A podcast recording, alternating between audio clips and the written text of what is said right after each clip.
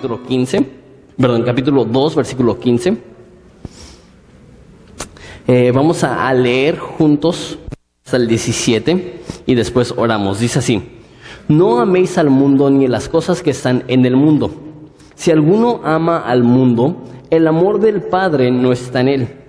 Porque todo lo que hay en el mundo, los deseos de la carne, los deseos de los ojos y la vanagloria de la vida, no proviene del Padre, sino del mundo.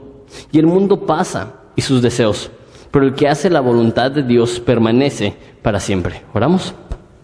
Padre, te damos gracias por la oportunidad, una vez más, que nos das de venir a reunirnos en este lugar con el fin de conocerte mejor porque Jesús entendemos que tú cambias todo.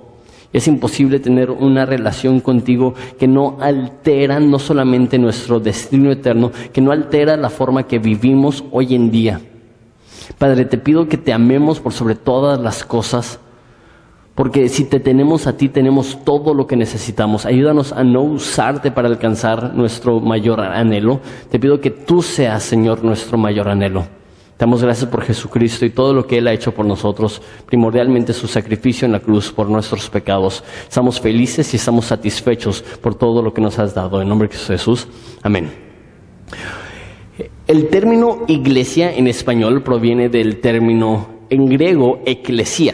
Y es interesante porque has escuchado la frase que la iglesia no es un club social, pero eclesía en griego lo que era es que era un club social, interesante. Eh, y en ese club social eran romanos que no vivían en Roma, que vivían en diferentes partes del mundo, que se reunían eh, eh, esporádicamente, una vez al mes, una vez a la semana, y hablaban de la cultura romana y recordaban la cultura romana y recordaban las artes romanas y la arquitectura romana y la comida romana y, se divertían y convivían y recordaban, wow, no somos de esa ciudad, representamos una mejor ciudad, eh, la ciudad de Roma, no somos de este reino, representamos un mejor reino, el reino de Roma. Entonces, cuando los autores del Nuevo Testamento estaban pensando, ok, ¿cómo le vamos a, llamar a esta reunión de cristianos? Dijeron, es más o menos como una eclesía. Estamos en este mundo, mas no somos de este mundo. Representamos un mayor rey, un mejor reino. Es el reino de Jesucristo. Y no vivimos para el, el bien de este reino, vivimos para el bien del reino eterno. Como ora Jesús, hágase tu voluntad en la tierra como en el cielo. Y ahora, es difícil porque somos ciudadanos de un reino al cual nunca hemos ido. Eh, adoramos a un rey que, que, lo conocemos espiritualmente y hemos visto que es, que es tangible, que es real, pero al mismo tiempo no le hemos tocado, no, no le hemos visto tal cual. Entonces es complicado saber cómo ser ciudadanos de este reino. Lo contrario del reino de Dios es lo que la Biblia llama el mundo. Y ahora, dependiendo de tu crianza o del tiempo que tienes de cristiano, el concepto del mundo puede significar varias cosas, eso es bastante ambiguo. Entonces necesitamos definir qué es el mundo. ¿Por qué? Si tú eres cristiano de segunda generación, como lo soy yo, o si tienes mucho tiempo de cristiano, o, déjalo simplifico un poquito más, si fuiste cristiano en los noventas, ¿cuántos aquí fueron cristianos en los noventas? Levanten la mano. ¿En los noventas? ¿Nadie de atrás? ¿O nada más no me entienden de plano? Ok. No muchas personas fueron cristianos en los noventas, pero los que fueron cristianos en, los noventas recordarán que hubo un tiempo, con el avance de tecnología, que parecía que los predicadores decían que todo era del demonio. Este, de hecho, hay un video en YouTube que acaban de subir que, se hizo bastante popular en el cual un pastor estadounidense, hablando en español, un español chistoso, eh, tipo el español de mi papá, estaba diciendo que, que, si tú tienes una máquina de Nintendo en tu casa, tú eres amigo del demonio. Y este, eh, eh, para mí es bastante cómico porque me hizo recordar la era del cristianismo, los noventas, donde si es japonés es de Satanás. Y yo digo, ¿qué hicieron los pobres japoneses para merecerse que todas sus caricaturas, todos sus videojuegos, lo único que no es de Satanás son sus coches, pero el resto de las cosas que han hecho son del enemigo. Y para muchas personas el mundo es ese concepto de si vistes de negro te estás vistiendo como el mundo. Si tienes una calavera, uy, no, no, no, qué mundano. Si escuchas música rock, no, no, no, eh, eh, eres amigo del demonio, como lo diría el buen pastor este. Y es cierto eso, es lo que significa ser mundano. Puede significarse eso, pero es mucho más que eso. Nos va a explicar Juan qué es lo que significa amar al mundo. Y, el motivo que es difícil es que típicamente el mundo no son cosas malas, son cosas buenas que usamos de mala forma. Y lo que sucede también, y eso es lo último que voy a decir a manera de introducción, todos los pastores a diferentes niveles, y me incluyo en esto, tenemos prejuicios. Y a veces predicamos la Biblia de tal forma que predicamos duro en contra de los pecados que no practicamos, pero los pecados que practicamos, eso no les damos tan duro porque eh, pues nos duele un poco y no queremos enfrentar nuestros propios pecados. Lo que sucede es que muchas veces estamos predicando, estamos predicando contra los japoneses, o estamos predicando contra narcotraficantes y prostitutas y todos estos pecados que nosotros no cometemos, primero Dios, y si cometes ese pecado, hay redención disponible en Cristo. Pero lo que sucede es que están cristianos en las iglesias diciendo, sí, el pastor tiene razón, esas personas son bien desagradables. Pero no tomamos el tiempo para ver nuestros propios pecados y nuestros propios errores. Yo creo que hoy va a ser uno de esos domingos. Hoy vamos a poder ver a través del espejo de la palabra de Dios dónde y cómo estamos amando al mundo, aún nosotros, aún las personas que llegan a la iglesia bien vestiditos, bien fajaditos, bien peinaditos y dicen yo, yo soy bien cristiano, aún esos cristianos pueden amar al mundo. Deja vemos cómo. Versículo 15 dice, no amen al mundo ni las cosas que están en el mundo. Si alguno ama al mundo, el amor del Padre no está en él. Ahí vemos ¿Por qué es tan importante esto? Esto es importante porque está hablando de amor, está hablando de afecto. Está diciendo, no ames al mundo. Si amas al mundo, el amor del Padre no está en ti. Aquí la cuestión más importante es que hay una guerra. Y esa guerra está peleando para tu afecto, tu atención, tu amor, tu cariño. No ames al mundo porque si amas al mundo, el amor del Padre no está en ti. Lo que está diciendo aquí es que el amor por el mundo no tiene tanto que ver con pensamientos o acciones, tiene que ver con afecto y amor. Y de hecho, eso es lo que llamamos idolatría. Idolatría es amar cualquier cosa más que Jesús, servir a cualquier cosa más que Jesús, enfocarte en cualquier cosa más que Jesús. Yo creo que ese es uno de los temas eh, que predominan en Primera de Juan. Es interesante, el último versículo del libro, en capítulo 5, dice, hijitos míos, guardaos de los ídolos. Y siempre he leído eso y digo, ¿qué tiene eso que ver con el libro de Primera de Juan? No menciona ídolos ni una vez, no menciona idolatría ni una vez. Hasta que te das cuenta, pero sí habla de amor. Todo el libro está hablando de amor y lo que está diciendo, su resumen es, o amas a Dios por sobre todas las cosas, o amas las cosas y utilizas a Dios para obtener esas cosas. Eso es el amor al mundo. No amen al mundo ni las cosas que están en el mundo. Amor por el mundo es el amor por lo material. Eso es uno. Dos, amor por el mundo es amor por la imagen. La palabra mundo es la palabra en griego cosmos, de donde proviene eh, la palabra en español eh, cosméticos, que sí está hablando del mundo, pero también está hablando de apariencia. No estoy diciendo que si usas maquillaje eh, estás mal. Eh, adelante puedes usar maquillaje, no uses demasiado, te vas a parecer el guasón de Batman, pero este, puedes usar maquillaje, no es el fin del mundo. estoy hablando de, de amar el mundo y no es lo que estoy diciendo, pero lo que sí estoy diciendo es que si usas mucho maquillaje, y aún las mujeres se dicen entre eso, dicen, te ves falsa. No, te ves natural, es lo que dicen. Entonces, el maquillaje tiene este fin, si se usa correctamente, de hacer algo que se vea más bonito. Pero si se usa de más, ya pierdes la esencia de lo natural, igual con el mundo. El mundo es precioso, el mundo es bonito, pero si se usa de mala forma o de la forma equivocada, lo estropea, lo fractura, lo distorsiona. Entonces, no améis al mundo. Eso significa que no debemos de amar el materialismo y que no debemos de amar la imagen. Va, va a ir a grandes rasgos. Deja que explico lo que no significa amar al mundo. No améis al mundo no significa no ames a la naturaleza. La Biblia dice que toda la deidad de Dios es claramente vista en la naturaleza, a tal grado que todos están sin excusa, dice Romanos 1, 21 eh, se me hace.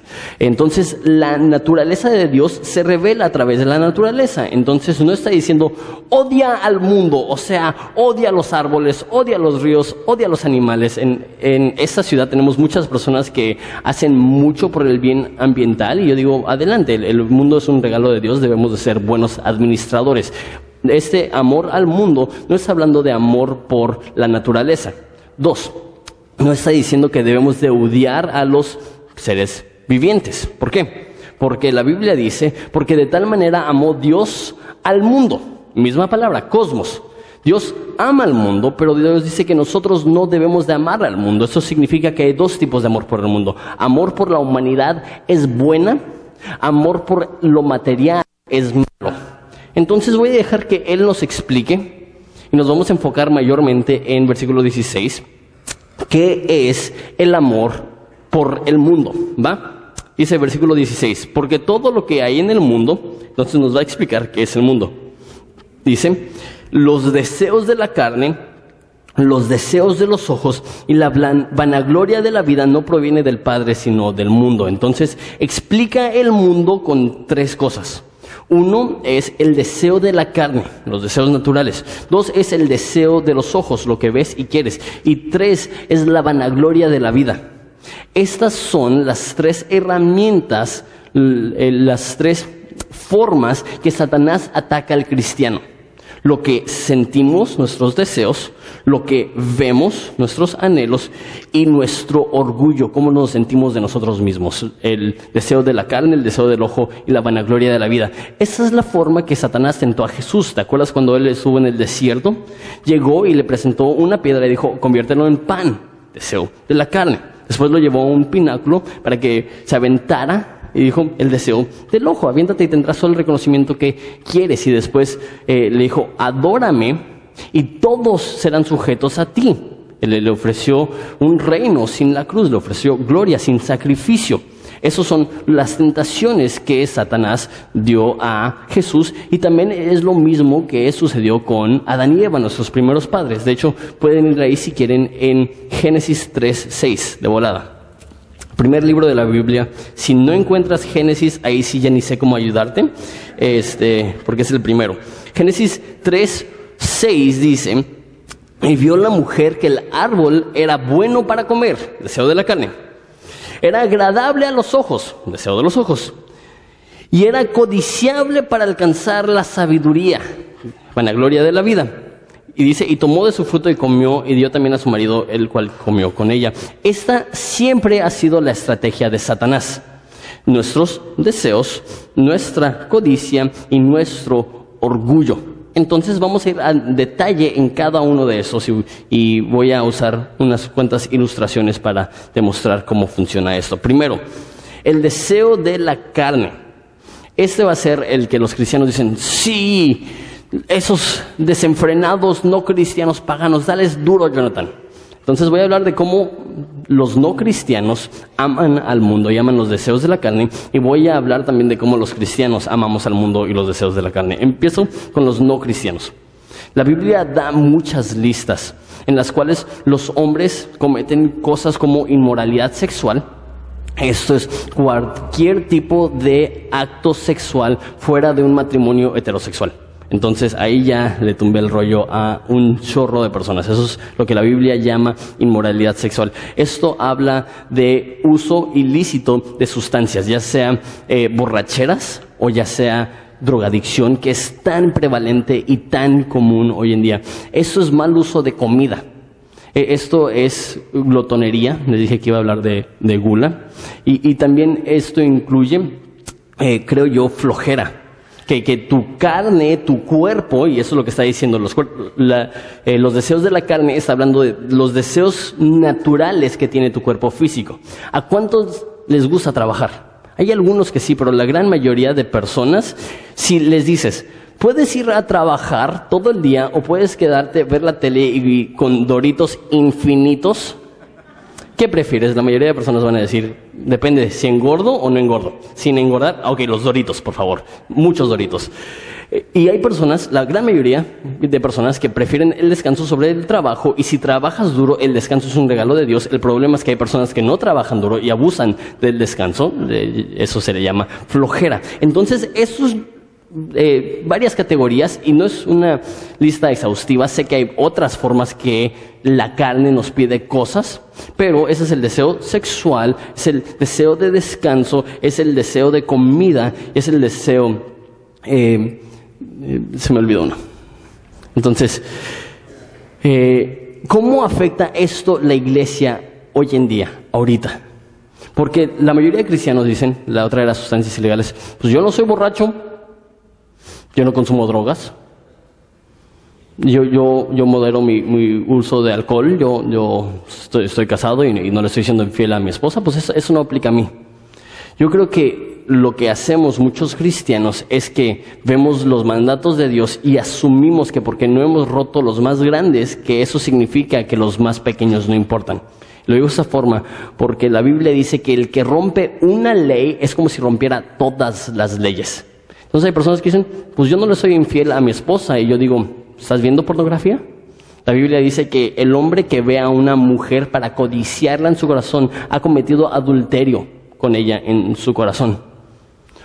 Estás viendo a mujeres en la calle, estás teniendo conversaciones con mujeres en el trabajo que no deberías, estás mandando mensajes por Facebook a mujeres que tú sabes que están llevando algo más. Todo eso es deseo de la carne. Es vivir como, se escucha fuerte, pero es vivir como un animal. Es lo que te piden tus deseos, es lo que haces. La forma que lo dice la Biblia en Filipenses es que hay algunas personas que su estómago es su Dios. Su, su deseo es lo que obedecen, su deseo es su amo. Ok, a lo mejor lo tuyo no son actos sexuales. ¿Qué tal la forma que ves la comida? Y eso es difícil porque vemos que muchas veces en la Biblia la comida es vista como, visto como algo bien. Es algo bueno cuando comemos para la gloria de Dios y es un banquete y es una celebración y eso lo vemos de principio a fin en la Biblia. La Biblia empieza con comida, termina con comida y tiene mucha comida en medio. Pero al mismo tiempo hay muchos cristianos que dicen, yo no soy borracho como mi tío. Pero yo te diría, el Nuevo Testamento habla igual de veces de las borracheras que de la gula.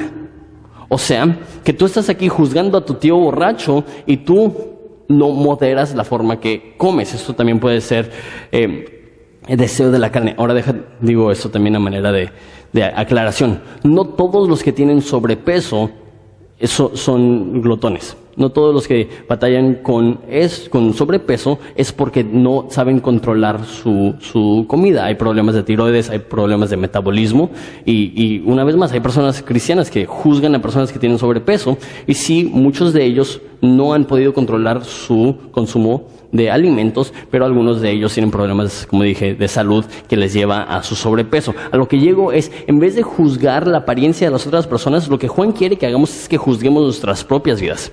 Estoy amando al mundo, estoy siendo esclavo de comida, estoy siendo esclavo de sexo, estoy siendo esclavo de flojera.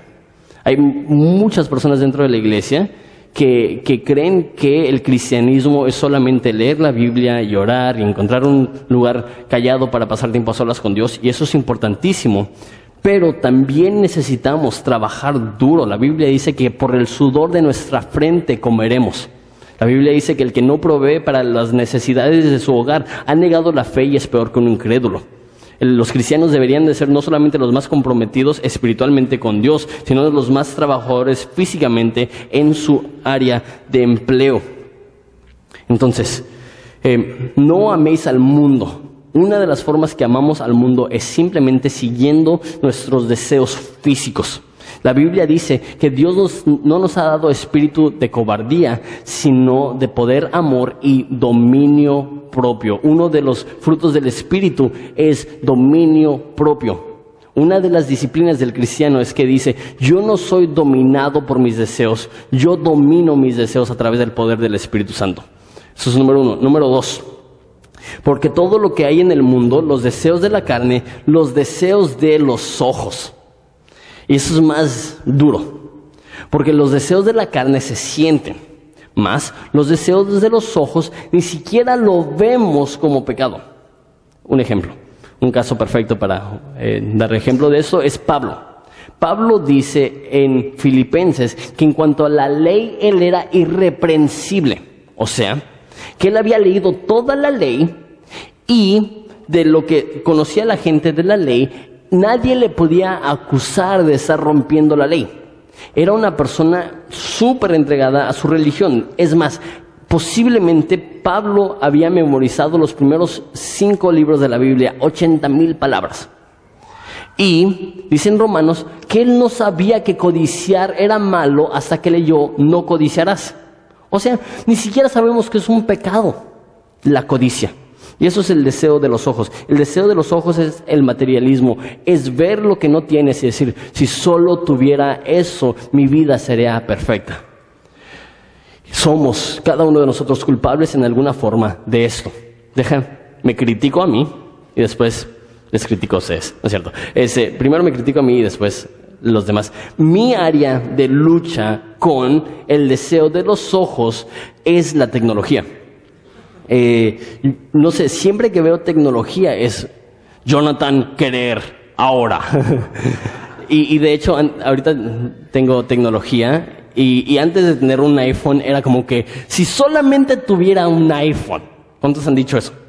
Si solamente tuviera un iPhone, consigues el iPhone y te das cuenta, esta cosa está bien chiquita. Si solamente tuviera un iPad, es como que, y ahora ya tengo iPhone, iPad y eso, y si solamente tuviera una Mac, ¿Y qué es eso? Eso es deseo de, los ojos. La, Biblia dice que, el, cuerpo nunca está satisfecho y quiere más y más y más. Y estoy seguro que no hay nada que pueda comprar que va a satisfacer mi deseo de tecnología. Es más bien un pecado que necesito crucificar, no un deseo que necesito darle cabida o lugar. Esa es mi área de, de pelea espiritual.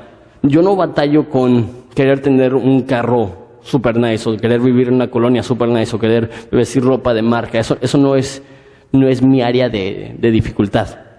Pero eh, la tecnología sí batalló mucho con eso. Ok, ahora, ¿qué tal tú? Vamos a empezar con los hombres. ¿Tu carro? Es un área donde a lo mejor tú tienes una carcachita y estás manejando y, de repente pasa un carro junto a ti y ves y dices, ah, si solamente tuviera un carro así. De hecho, hubo una vez que, yo tenía ahora sí una carcacha, se me descompuso 30 veces en dos meses. Se me hace que rompí récord. Y tenía un problema con el manifold, que podía ir en la carretera a todo lo que daba rápido y furioso, como 100 kilómetros por hora.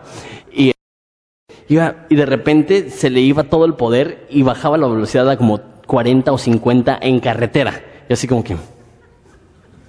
Los carros dándome la vuelta y yo... Si solamente tuvieran carro. Y aunque les soy honesto, esa no era una área de, lucha en mi vida. Y dije, pues, pues tengo mi, carcachita. Pero a lo mejor tú sí, tú dices, no, si, solamente ya, ya, no tuviera que andar en micro. De repente compras tu carrito. Oh, si solamente tuviera un carrito que no se descompusiera. Tienes un carrito más. Si solamente tuviera un carrito con los, no sé, todo electrónico. Si solamente tuviera un, carrito con un estéreo a todo lo que da. Si solamente tuviera un carrito más nuevo. Si solamente tuviera un carrito último modelo. Si solamente tuviera un carrito de lujo. Y la lista continúa y el ojo nunca está satisfecho de ver, ni las manos están satisfechas de tener. ¿Qué tal tu casa? ¿Estás satisfecho con la casa que te ha dado Dios? O, o siempre que llegas dices, si solamente tuviera una cocina más grande, o si solamente tuviera un patio más grande, o si solamente viviera en una colonia más bonita. Todo es deseo del ojo. ¿Qué tal, hombres?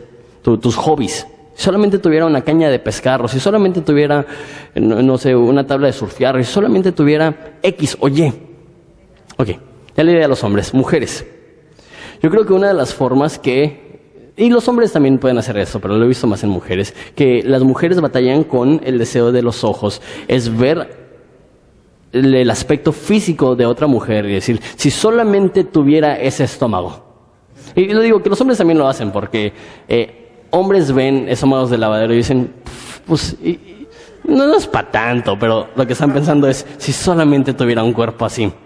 Entonces, Pero lo, he visto más en mujeres que dicen, si, si, solamente tuviera ese estómago o esas piernas o ese look o ese cabello o esa moda o eso, lo que sea, entonces podría estar satisfecha, entonces mi vida estuviera completa.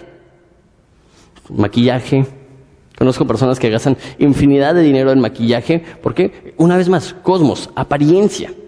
Todo esto es el deseo de la carne, es el deseo de los ojos. Ahora, eso lo debí de haber dicho desde el principio. ¿Es malo tener un carro bonito? ¿Es malo vivir en una colonia bonita? ¿Es, ¿Es malo disfrutar de sexo con tu esposa o de buena comida o de sustancias que Dios nos ha dado para disfrutar sin abusar de ellas? ¿Es, es malo? No, el problema es el amor. No es malo tener dinero, es malo amar dinero. De hecho, Salomón, el hombre más rico de la Biblia y historiadores debaten, posiblemente el hombre más rico en la historia de la humanidad. Dijo, el que ama el dinero no se saciará de él. Si tú amas el dinero, jamás tendrás suficiente. Le preguntaron al que hizo el hierro, ¿cuánto dinero es suficiente? El hombre más rico del mundo en ese momento dijo, solamente un poquito más. Porque aquel que ama el dinero no se saciará de él. La Biblia dice que mejor es un puño con descanso que dos puños con aflicción de espíritu donde lo que tienes no te permite descansar. ¿Es malo tener un teléfono padre? No, es malo no tenerlo y decir, si solamente tuviera esto. ¿Por qué? Porque ahí estás poniendo tu esperanza y tu deseo en algo que no va a saciar. De hecho, les adelanto el versículo 17, dice, sus deseos pasan. Estas cosas pasan. Todo es temporal. Entonces, eso es el deseo de la carne, nuestros deseos, el deseo de los ojos, eso es codicia, eso es ver y querer. Y todo el mundo está diseñado para esto. ¿Has visto programas en televisión o más bien comerciales en televisión? Todos te están diciendo, si solamente tuvieras esto. ¿Has visto los informeciales de en la noche que te están haciendo pensar que si te sientas en una cosa que vibra vas a tener un estómago de piedra? Tú dices, eso es lo que necesito. Me va a sacudir todo el cuerpo cinco minutos al día, tres días a la semana y mira, parece que no ha comido en meses. Yo necesito eso. Cuando es una mentira, es, es, es el engaño, es el deseo de los ojos. Ok, número tres. No solamente Satanás usa el deseo de la carne para atacarnos, no solamente usa el deseo de los ojos, la vanagloria de la vida, eso es ser presuntuoso, eso es creerte que todo es tu derecho, e, es, es vanidad, es vanagloria. Y eso ya se los he dicho mucho, vivimos en una cultura, en, más que nada en, la década de los noventas, donde hubo un experimento social que fracasó, y hoy en día ya hasta es cómico lo gacho que fracasó la, psicología en los noventas. La psicología en los noventas es, no puede un niño tener nada negativo o feo, porque eso va a impedir su desarrollo social y emocional. Entonces, los niños ya no pueden perder. Ahora les damos un trofeo por participar. Y, ah, no, es que todos son ganadores. ¿Sabes lo que significa eso? Si todos son ganadores, eso significa que todos empataron. Y si todos empataron, nadie ganó. Y si nadie ganó, todos somos perdedores. Esa es la lógica. Y de repente tienes niños que no saben leer y, y, no saben escribir y, ay no, es que no le puedo decir nada. Sí hay problemas psiquiátricos y sí hay problemas que se tienen que atender, pero muchos de los casos son simplemente papás echándole la culpa al sistema en vez de decir, ok, tú eres un niño inteligente y te voy a ayudar a desarrollar tus capacidades y tus facultades. Y lo que ha creado ese experimento social, psicológico, es que tenemos hoy en día un buen de personas que no saben cómo enfrentarse con las dificultades de la vida y quieren que todo se lo presenten en una charola de plata y quieren que todo sea fácil. El momento que tienen que trabajar dicen, ay no, qué difícil. Y el momento que se tienen que sacrificar dicen, ay no, es, que, es que no quiero. Y tenemos que regresar, yo creo que eso sí se enseñaba hace tiempo y no se enseñó en mi generación como se debió, la importancia del trabajo duro, de ensuciarte, de hacer lo que necesites, porque la Biblia dije, como dije hace un segundo, que con el sudor de nuestra frente comeremos. Hombres, si tú no estás llegando cansado a la casa después de trabajar, no hiciste bien tu trabajo. Si, si no estás esforzándote, la Biblia dice que del sudor de nuestra frente, la Biblia dice que debemos ser hombres esforzados y valientes. Necesita valentía hacer lo que estás haciendo, si no, échale más ganas. Pero a eso llego, la vanagloria de la vida. Somos personas que hacemos muy poco y sentimos que merecemos todo. Ya les he comentado esta historia, pero esta es posiblemente la ilustración más gráfica de esto que he tenido en mi vida graduándome de la escuela de evangelismo hace 6, 7 años, hubo un amigo que se fue de misionero a China. Él tenía, no sé, unos 32, 33 años, entonces no estaba súper grande, pero ya tenía la edad para decir, ¿sabes qué? Pues ya, ya es hora más o menos de, estarme casando. Él ahorita tiene, sí, como 38 y sigue soltero, pero en ese entonces 32, igual y, más, más tranquilo, ¿no? Este, y me acuerdo que, que estaba que una de las chavas de la escuela de evangelismo estaba enamoradísima de él, así babiaba. Y era una chava bien linda, bien trabajadora, amaba a Jesús, bonita, una excelente muchacha. Y estábamos hablando y, me está diciendo, bro, es que no, no puedo encontrar a nadie. Y yo dije, bro, esa chava te ama. Y me dijo, es que Jonathan, merezco mejor. Fue su respuesta. Mi respuesta, bro, mereces el infierno, le dije. y más después de decir eso, ¿qué tipo de persona dice eso? Y es la verdad, merecemos el infierno y todo lo que tenemos es un regalo divino. Todo lo que tenemos es un regalo del cielo. ¿Qué tan generoso ha sido Dios que lo que merecemos es eso y nos ha dado vida eterna y nos ha dado una relación con Él y nos ha dado todo lo que tenemos en el aspecto material? No merecemos nada. Y seremos personas, eh, perdón, seremos personas fáciles, perdón, seremos personas felices el momento que reconocemos que el merezco no existe. Seremos personas eh, felices el momento que eliminamos eh, la palabra merezco de nuestro léxico, nuestro diccionario. Y nos daremos cuenta que todo lo que tenemos es un regalo divino, la vanagloria de la vida. Esto es orgullo. Esto es ser presuntuoso. Esto es creer que todo lo que tienes tú te lo has ganado porque tú lo mereces. No, todo lo que tienes ha sido un regalo divino, precioso de Dios. Otra forma que eso se manifiesta, y es, una vez más, esto es parte de todo este experimento social, y es la autoestima. Ahora, deja de fino autoestima. Autoestima sí significa reconocer que tienes valor como ser humano porque Dios te ha creado a su imagen y semejanza y eres más valioso que los animales, eso es bueno. Pero eh, la autoestima o la autoestima no se maneja así. La autoestima se, se, maneja, tú eres la persona más bonita que has visto en tu vida. Y tú eres la persona más inteligente que existe en el mundo. Y tú eres la persona más fuerte que existe en todo el universo. Y de repente, cuando se dan cuenta que no es así, es una crisis de identidad. Porque desde que era niño me han dicho que soy lo máximo. Darte cuenta que, órale, las otras personas son mejores que yo en eso. No. Y por eso, desde ahorita le digo a Juanito, no eres el mejor, pero eres mío y te amo. Y, vas a hacer cosas que la vas a regar. Es un niño tremendo, Juanito, déjenles cuento. Me reta, tiene año y medio y ya sabe. Ya sabe que yo soy papá pero al mismo tiempo le vale. Y yo sé que los niños nacen pecadores porque tengo un niño, el niño más precioso del mundo, y le amo, pero no le voy a mentir y no le voy a decir, tú eres perfecto, tú no, nada tienes que cambiar. ¿Qué es lo que voy a decir? Con todos tus defectos habidos y por haber, tú eres mío y yo te voy a amar así el resto de tu vida. Eso es lo que necesitan empezar a escuchar los niños. No, ah, no cambies, eres perfecto, te amo mil. Necesitan escuchar. Vas a errar, vas a caer. Eres mío y te amo. Igual en las amistades. Me has ofendido, te perdono, te amo y seguimos adelante. La vanagloria de la vida es que todos sentimos que lo que tenemos lo hemos ganado y no es así. Ok. Creo que les he dado en la torre a todos, creo que me he dado en la torre a mí, y esto lo hago a propósito. ¿Por qué? Por lo que dije al principio. Es bien fácil como cristiano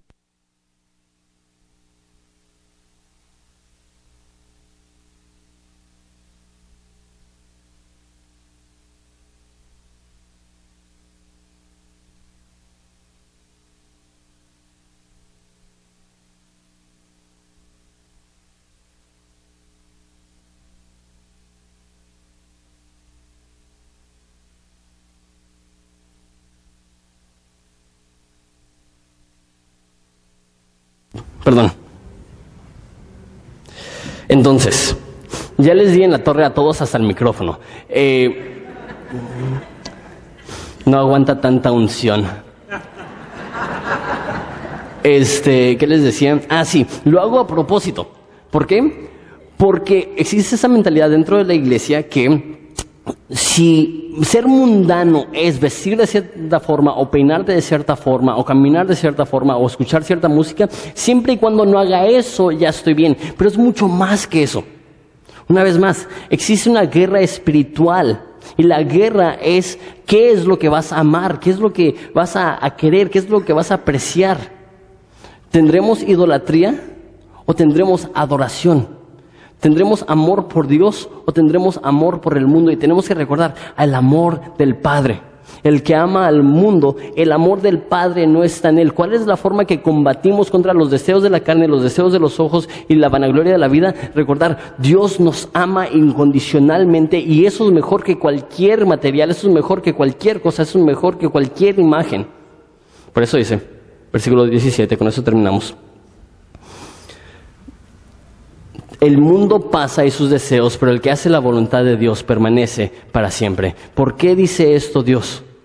¿Por qué dice no ames al mundo? ¿Por qué dice no, busques tus deseos de la carne? No, no busques la codicia, no busques el orgullo. Porque la Biblia dice todo lo que se ve es temporal, mas lo que no se ve es eterno. Y el amor por el mundo es el amor por lo temporal. Tú puedes esforzarte por tener el mejor trabajo y la mejor salud y la mejor apariencia y el mejor y el mejor hogar, todo es temporal. Todo se acaba. Y tu carro, ya sea carcacha o BMW, un día va a terminar en el mismo yonque.